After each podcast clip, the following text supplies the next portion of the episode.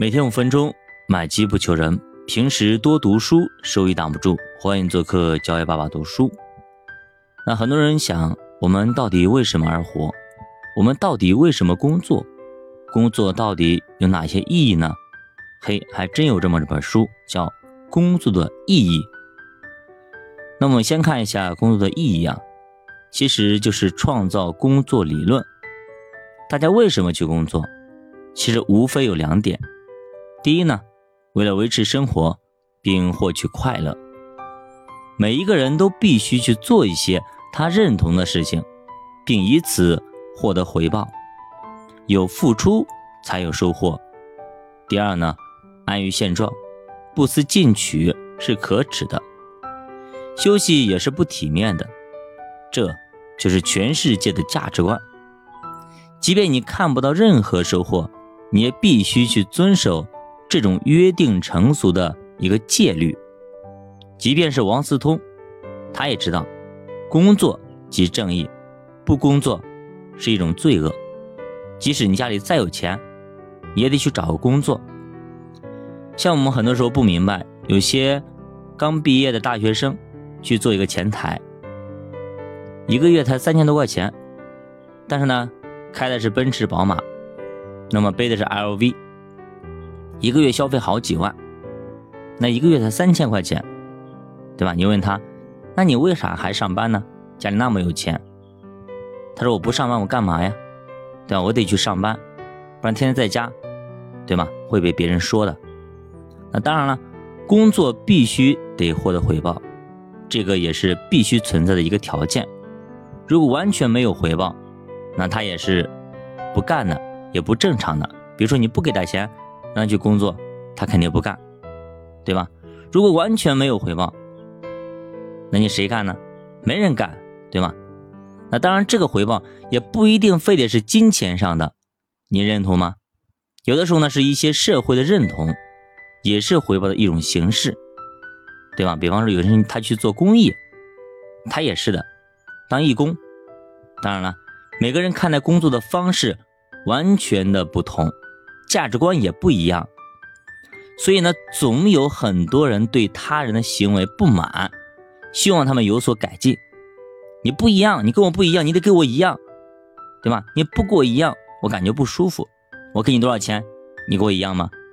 希望去改变别人，因为你跟我的价值观和人生观不一样。所以很多时候我们说，你手里有个锤子，你看谁都像钉子，都像歇几下，锤几下。对吧？就像东北锤王一样的。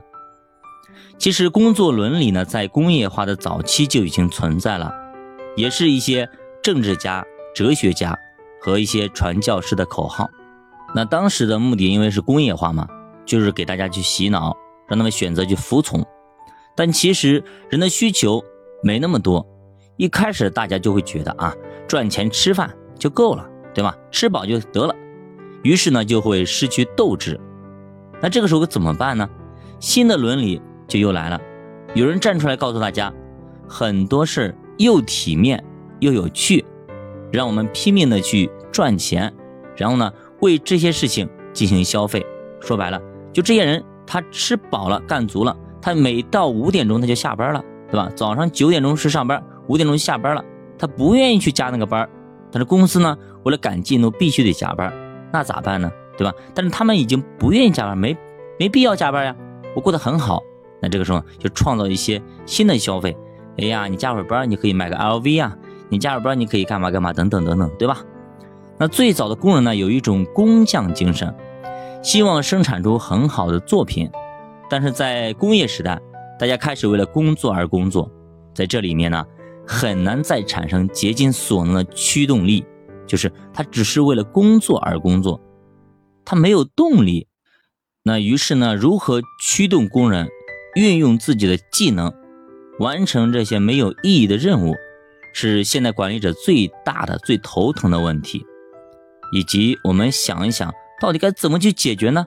就是去机械的训练工人，就让他们没有思考、没有思想，形成一个条件反射，就跟训练这种呃警犬一样的。啊，去训练他们，就是让他们产生这种应激反应。于是呢，工人们开始变成了流水线上的工具，像机器人一样的。你去看很多工厂都是这样子吧？这就是他们训练出来的这样的一种结果。那当工作变得机械以后，就产生了一个新时代的悖论：为了增长而增长，工人们也很少再去思考他们工作的价值。其实，工业时代最好的工人就是那些只知道机械的行动，但却从来不会思考的工人。那么，这个时代对于工人的要求也是强硬、严格、不留情面的。那些穷人经常也被不思进取的懒画上了等号。你如果不好好工作，你就是懒，你就是不思进取，你就是无知无知无纪律。所以这就是在用道德 PUA 你啊，让你奋斗，让你服从纪律。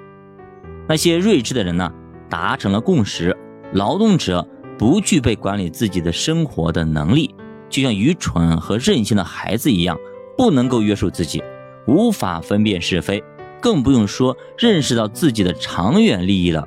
他们只是工业原材料，在肉眼可见的未来，他们只能够被动地接受社会的变迁。成为变革的对象和牺牲品，所以说像以前的那种铁饭碗等等，对吧？他们是不是成了工业化时代的一批的牺牲品呢？后来有了下岗，曾经的铁饭碗没了，突然没了。曾经的承诺，我养老，我给你养老，公公司给你养老，工厂给你养老，没了，啥也没了，瞬间铁饭碗变得一文不值，是不是？这些工人，流水线上的工人，成了。牺牲品呢？不知道您对于工作如何去看待呢？好的，加把读书陪你一起慢慢变富，咱们下节再见。